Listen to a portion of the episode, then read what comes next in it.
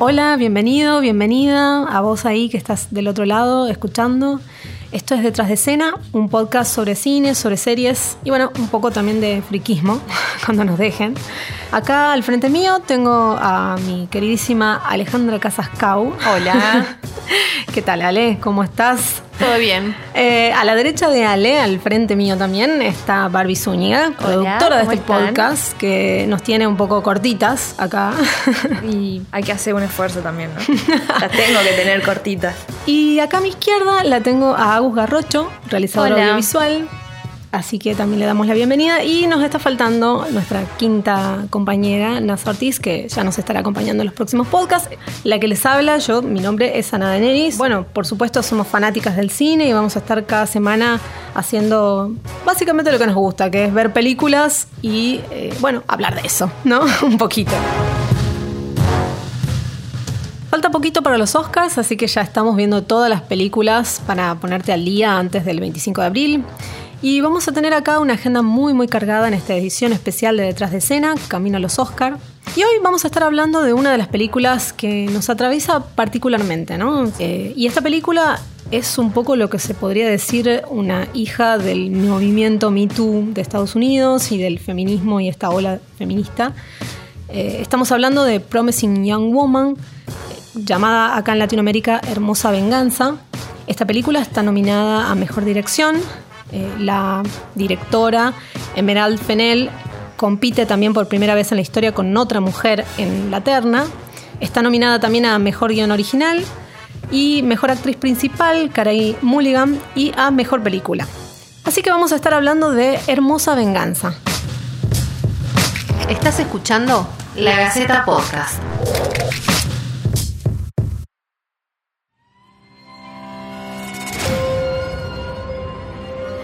Every week, I go to a club. I act like I'm too drunk to stand. And every week, a nice guy comes over to see if I'm okay. okay? You are so pretty. I am a nice guy. Are you? La trama se enfoca principalmente en Casey. Ella eh, apenas arranca la película, lo que podemos ver es que, eh, y con esto, bueno, advierto primero que vamos a hacer spoilers en este podcast, obviamente.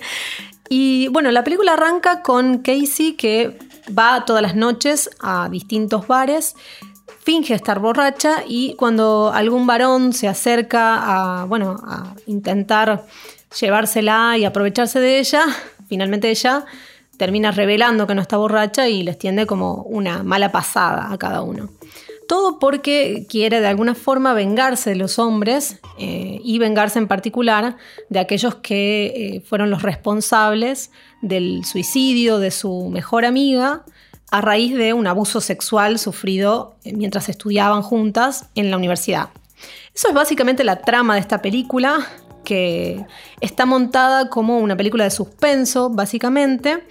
Así que bueno, vamos a ver si realmente eh, esta película merece o no llevarse el premio mayor de los Oscar. Hay muchísimo para decir de esta película que levantó un montón de revuelos y controversias por su final sobre todo, pero vamos a empezar por el principio, a ver si nos parece cómo fue el proceso de producción de esta película, cómo se hizo.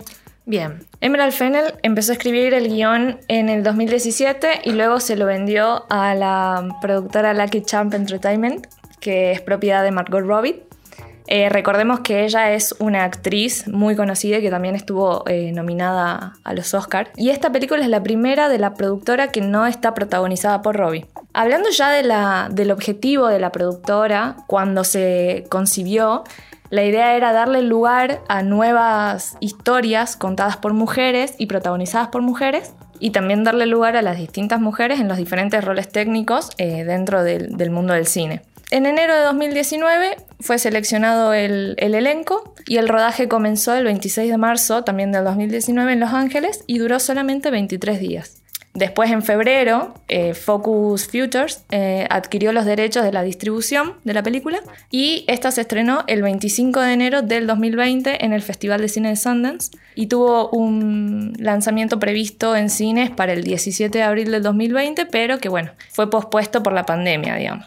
tuvo un lanzamiento limitado en los cines de Estados Unidos el 25 de diciembre y después fue lanzado en las distintas plataformas ya en enero de este año. En esta película llama mucho la atención, eh, sobre todo la estética, el color. Bueno, habíamos mencionado al principio que la directora está nominada a- por la dirección, pero para hablar un poco por ahí, mm, me parece que estaría bueno hablar un poco de la estética, ¿no? De la propuesta de color, la propuesta de la música que tiene la película. Vos habías contado, Anita, un poco de qué se trataba la historia y la verdad que te imaginas algo súper sombrío y súper oscuro, pesado, que es algo que no se ve reflejado para nada en la estética. Tiene una estética súper pop que te hace acordar quizás a serie de los 90, como Despistados. Y Sí, también de los 80, no sé.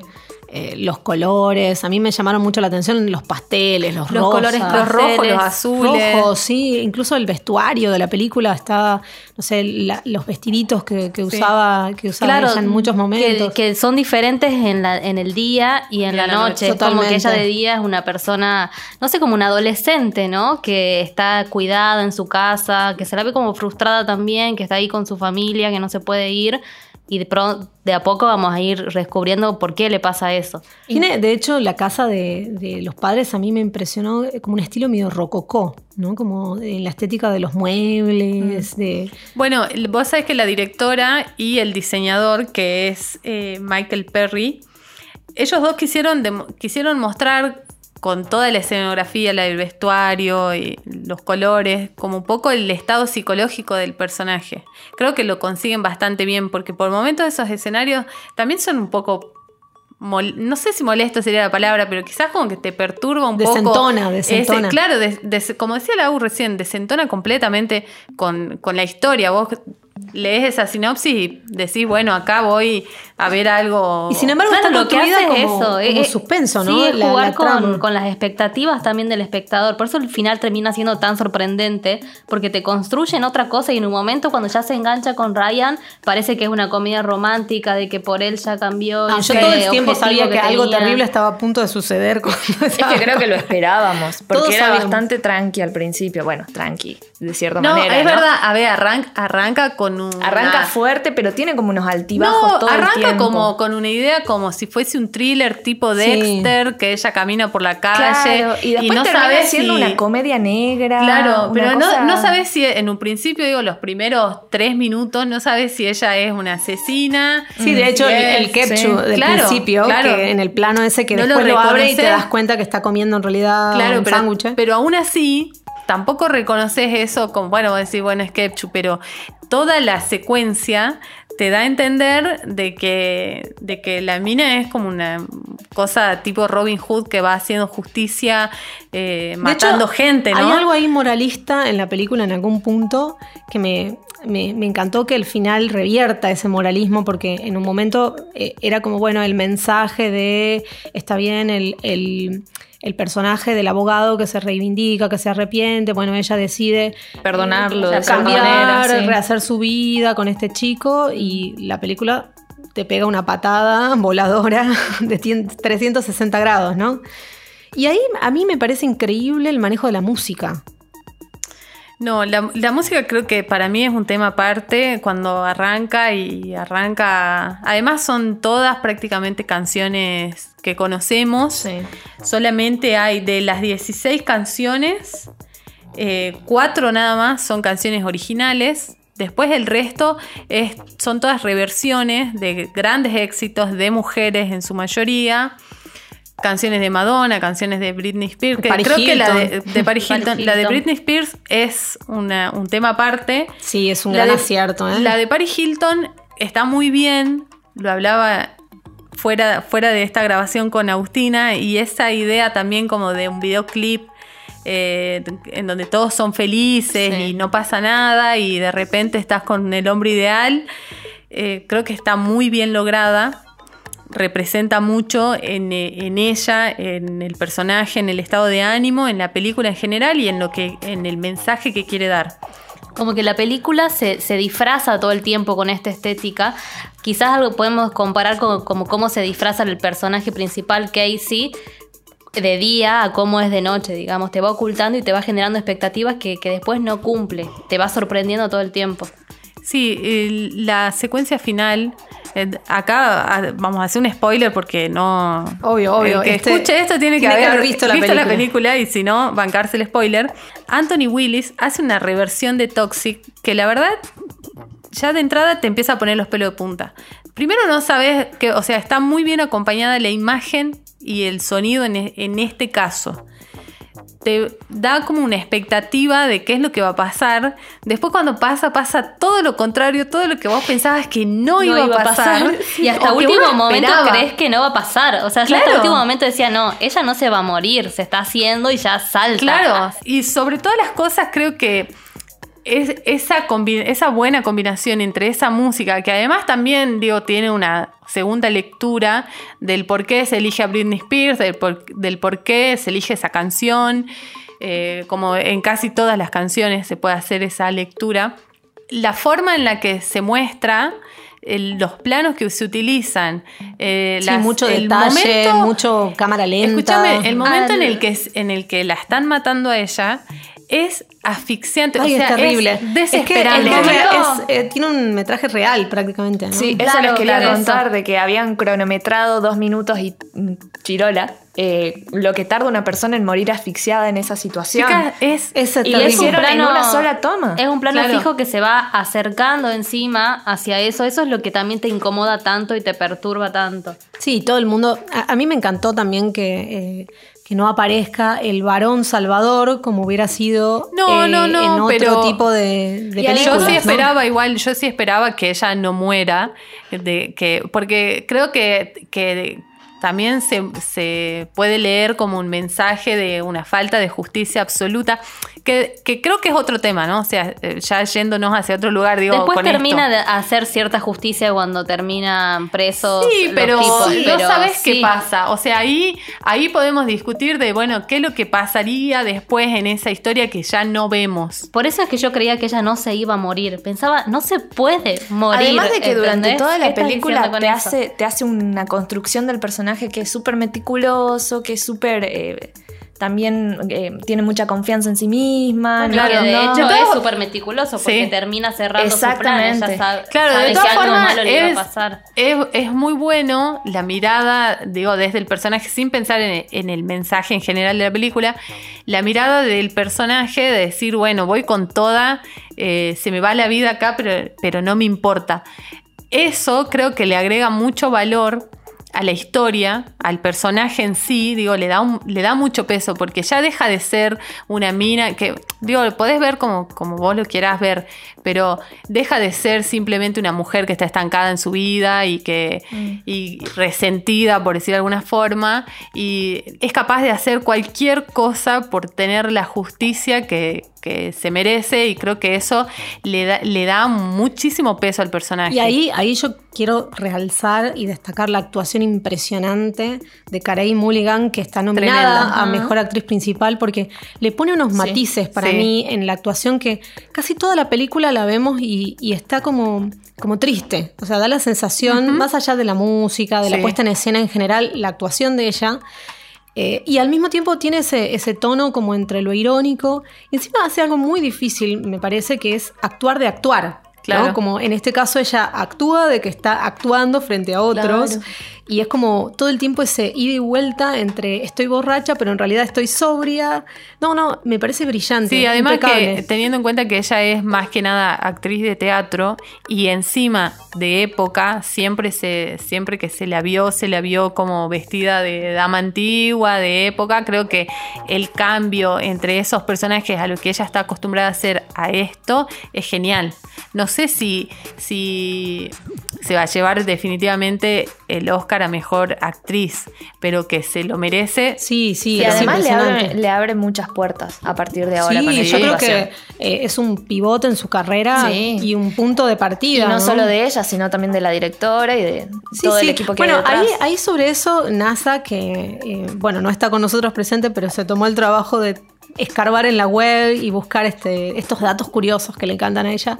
Nos trajo por ahí, eh, no sé si quieres comentarlo, Barbie, un poco, Dale. algunos datos, y ahí hay un par de datos sobre la directora, casualmente, eh, relacionados a, por ahí a curiosidades que tienen que ver con esta película, ¿no? Bien, bueno, como hablábamos de la directora recién, está escrita, está producida también y está dirigida por Emerald Fennel, que ya lo mencionamos hace un rato. Ella acaba de ganar premio de los guionistas Ah, a mirá. mejor guion original eh, ¿Por esta película? Por esta película, sí, sí. Mira vos. Eh, bueno, y es eh, la primera película que ella dirige, que no es un dato para nada menor. Pero la hemos visto a ella, ¿no? Como actriz. Sí, eh, como actriz y como guionista en otras, en otras producciones. Pero es más que nada conocida por The Crown, como Camila Parker. Call the Midwife, que es, eh, bueno, no sé si, si se acuerdan de esta serie, es una serie de época sobre las parteras, ¿no? Ujú. Que está en Netflix disponible todas las temporadas. Y, y bueno, y además también eh, es una de las principales escritoras de la próxima temporada de Killing Eve. Además tiene 35 años. eh, y además pensemos Ay, chica, primero... yo tengo 34. algo, algo estamos haciendo ¿Qué estoy haciendo acá? mal. Bueno, ella tiene 35 años y ya se posicionó en la carrera por la estatuilla como mejor directora. Y siendo también la primera vez en la historia de esta premiación que eh, hay dos mujeres compitiendo por este premio. Aunque contándolas a ellas, solo se nominaron 7 mujeres en 93 ceremonias de los Oscars. Y solo ganó Una. una. Sí. Bueno, como hablábamos recién de la música también, es un dato que la directora es una declarada super fan de Britney. Y bueno, por eso también incluyó sus canciones en su ópera prima. Y el título de Promising Young Woman hace referencia a Brock Turner, un estudiante de Stanford que fue acusado de abuso sexual en el 2016 y que era a veces descrito como un Promising Young, young Man. Claro, como un Como prometedor. una Claro. promesa, sí. Claro. Joven hombre, ¿no? Algo así sería la traducción literal de la película. Y si se dieron cuenta, eh, Fennel, la directora, eh, tiene un cameo en un video tutorial de maquillaje de labios en una de Ah, las ¿es escenas. ella? Y ella contaba que tuvo que hacer solamente esa escena porque estaba súper embarazada. Entonces, solamente se le podía ver de los hombros para arriba. Claro. Entonces decidió hacer ese cameo ahí. Bueno, y entonces, ah, veredicto final, ¿no? ¿Qué, qué les parece? ¿Merece ganar los Oscars? Eh, digo, los, los premios por los cuales está nominada, alguna categoría en especial o a mejor película. Todavía no hemos hablado de todas las otras nominadas, pero Sí. ¿qué, qué les pareció? ¿Realmente merece estar ahí en la terna? Merece, seguro que sí merece, porque es una gran película. Eh, ganar como mejor actriz, quizás también. eh, como mejor guion original, a lo mejor también.